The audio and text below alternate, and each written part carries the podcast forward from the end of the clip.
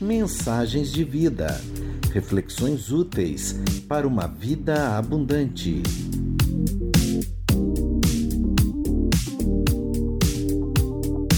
Um novo começo, baseado no livro de Josué, capítulos 6 e 7, pelo pastor Fabiano Pereira. Como nós ouvimos na semana passada, após a morte de Moisés, Deus ele levanta Josué e o legitima como líder que guiaria o povo na condução de Israel à conquista da terra prometida. E o seu primeiro desafio, a confirmação dessa unção de Deus sobre ele, seria a conquista de Jericó. Como servo do Altíssimo, ele orienta o povo exatamente como Deus ordena e a vitória vem. Aleluia! A vitória foi sobrenatural e a fama do povo de Israel, que já assombrava os povos da região, ficou ainda maior. Mas era apenas o começo de uma longa campanha que viria pela frente. Ainda tinha muito trabalho a fazer. E veio então o segundo desafio, a cidade de Ai. Uma cidade menor, uma cidade menos numerosa, uma cidade menos protegida, sem as muralhas fortificadas de Jericó. Aparentemente tão mais fácil de conquistar que os espiões enviados para sondar o local disseram que não seria necessários mais do que 3 mil soldados para resolver o problema. Vamos ler o que diz Josué 7, dos versos 2 ao verso 9. Josué enviou alguns homens de Jericó até a cidade de Ai, que está junto a Bet-Avém, o leste de Betel, e lhes falou, dizendo: Vão e espiem a terra. Os homens foram e espiaram a cidade, e voltaram a Josué e lhe disseram: Não é necessário que vá todo o povo, bastam os dois ou três mil homens para atacar a cidade de Aí. Não fatigue ali todo o povo, porque são poucos os inimigos. Assim, apenas uns três mil homens do povo foram até lá, os quais fugiram diante dos homens da cidade de Aí. Os homens dali mataram uns trinta e seis deles e perseguiram os outros desde o portão da cidade até as pedreiras e os derrotaram na descida. E o coração do povo se derreteu e se tornou como água. Então Josué rasgou a sua roupa e se prostrou com o rosto em terra da arca do Senhor até a tarde. Ele e os anciãos de Israel e puseram pó sobre a cabeça. E Josué disse: Ah, Senhor Deus, por que fizeste este povo passar o Jordão para nos entregares nas mãos dos amorreus para sermos destruídos? Antes tivéssemos nos contentado em ficar do outro lado do Jordão. Ah, Senhor, o que direi? Pois Israel virou as costas diante dos seus inimigos. Quando os cananeus e todos os moradores da terra ouvirem isso, nos cercarão e apagarão o nosso nome da face da terra, e então que farás ao teu grande nome? Em outras palavras, o que, que Josué estava querendo dizer? Deus, por que algo tão simples me derrotou e me envergonhou? E ainda tentava dividir com Deus né, essa vergonha. Diz, Deus, o que, que vão dizer do Senhor? O que, que vão dizer do teu povo quando ficarem sabendo do que aconteceu? Mas aí a gente volta para o capítulo 7, lê do, a partir do verso 10 e vê a resposta de Deus. Então o Senhor disse a Josué: Levante-se, porque você está assim prostrado sobre o seu rosto? Israel pecou, quebraram a minha aliança, aquilo que eu lhes havia ordenado, pois tomaram das coisas condenadas, furtaram, mentiram e até debaixo da sua bagagem o puseram. Por isso os filhos de Israel não puderam resistir aos inimigos, viraram as costas diante deles, porque Israel está condenado à destruição. Não continuarei com vocês se não eliminarem do meio de vocês a coisa roubada. Que coisa triste, depois de tudo que o povo viu e de tudo que o povo provou até ali, mas também de tudo que superou para viver a promessa de Deus, acabar dessa forma é algo frustrante, é desastroso.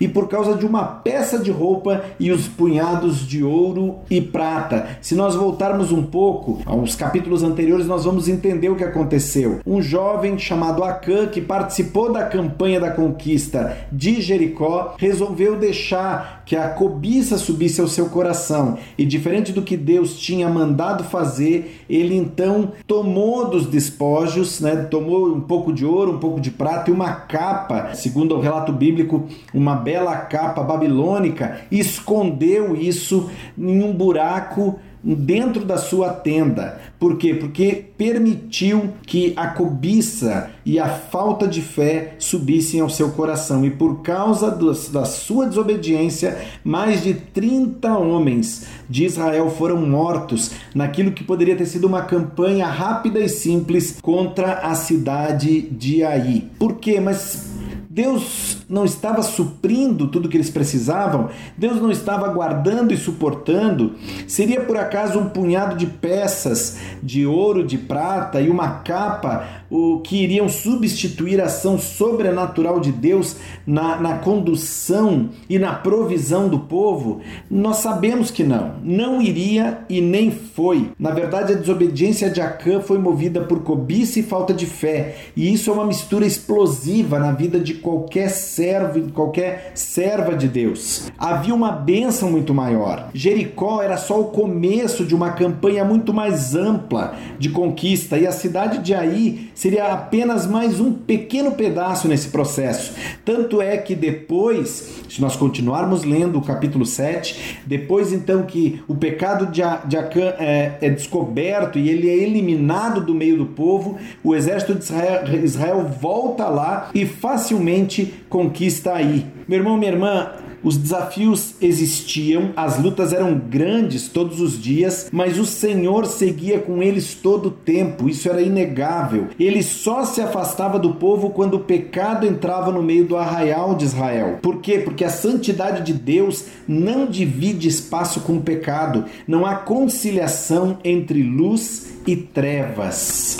Meu amado irmão, minha amada irmã, eu sou seu pastor, não sou fiscal de comportamento de ninguém, eu nem estou aqui para determinar o que você deve ou não deve fazer, mas o que eu preciso compartilhar contigo é o que Deus tem falado ao meu coração, na expectativa que a bênção dele sobre mim seja também bênção sobre você. E o que ele me fala é que muitas vezes nós perdemos a bênção da presença dele por causa de mesquinharias, porque nós resistimos em entrar em conserto com Deus, em regularizar a nossa casa, o nosso casamento, a nossa relação com os filhos, a nossa forma de lidar com o dinheiro e com os bens que Ele nos confiou. Quantos e quantos cristãos roubando de Deus nos dízimos e ofertas porque não confiam nele o suficiente para crer que nada vai faltar? Ou quantos agindo com desonestidade nos negócios, trapaceando, sendo sovina, né, mão de vaca, como diz na minha terra, deixando de abençoar às vezes até os da família, vivendo relacionamentos às vezes amorosos ilícitos, vivendo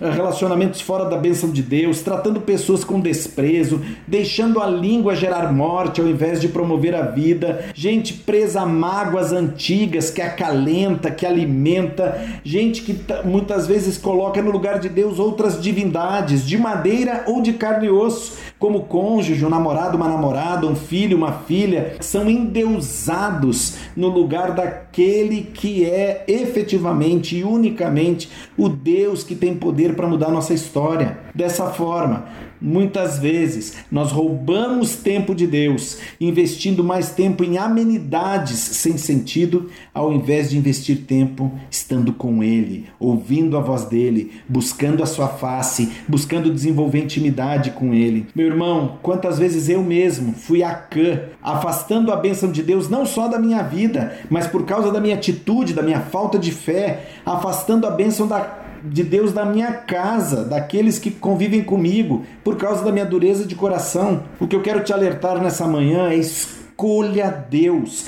Todas as vezes que a vida e a morte, bênção e maldição se apresentarem, escolha Deus. Escolha fazer o que ele te pede, escolha fazer o que ele te manda, o que ele te orienta. Nessa manhã, tire do buraco, lá no chão da tenda, do fundo do seu coração, aquilo que está escondido e aquele que ele, que ele te pediu para queimar, aquilo que ele pediu para dar fim, aquilo que ele te ordenou para se livrar e que você, a revelia, por rebeldia, resolveu guardar. Nessa manhã, Deus está te pedindo para resolver isso, para acertar isso, para abandonar, se for o caso. Ele tem bênção sem medida para você, ele tem provisão, ele ele tem prosperidade, ele tem proteção, tem paz e alegria, mas para isso é preciso obedecer. No capítulo 6, no verso 18, né, volte ali comigo, um capítulo antes, você vai ter a oportunidade de conheceu que Deus tinha mandado.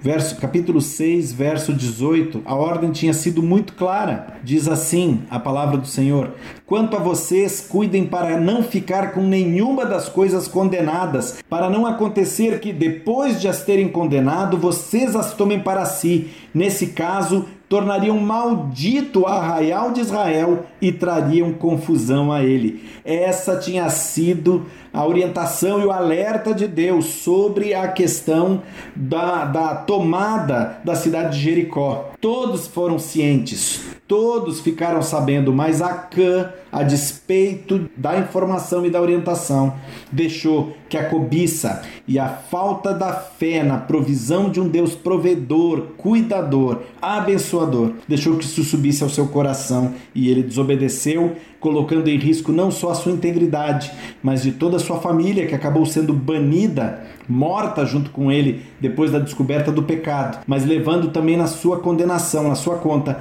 aqueles mais de 30 homens que morreram involuntariamente na conquista, na primeira tentativa da conquista de Aí, por causa da desobediência dele. Deus, na sua infinita misericórdia e graça, ele não nos trata mais na base da lei como tratava o povo de Israel. Mas é fato que o livre-arbítrio que ele nos concedeu nos permite trazer para perto ou afastar para longe a presença dele e com isso a bênção da presença dele na nossa vida. Nessa manhã eu quero acabar esse tempo te desafiando a mais uma vez desenterrar daquele buraco escondido no fundo da tenda do coração tudo aquilo que Deus está te pedindo para entregar, para renunciar, para abrir mão, para colocar nas mãos dele, para que ele possa vir com a bênção da presença dele sobre a tua vida e mudar a tua história e a história da tua casa. Peça ao Senhor que mostre a você se há algo escondido no buraco da tenda que precisa ser devolvido, que precisa ser banido, eliminado, para que a abençoada presença dele volte para o arraial da sua vida e viva a plenitude dos sonhos de Deus e da vida abundante que ele para você e para sua casa. Deus hoje te dá a oportunidade de um novo começo. Não desperdice essa chance valiosa de começar uma vida nova aos pés do Senhor. Mensagens de vida. Reflexões úteis para uma vida abundante. Uma produção do Ministério de Comunicação da Igreja Metodista em Araras, São Paulo, Brasil. Siga os nossos perfis no Instagram, Facebook e YouTube.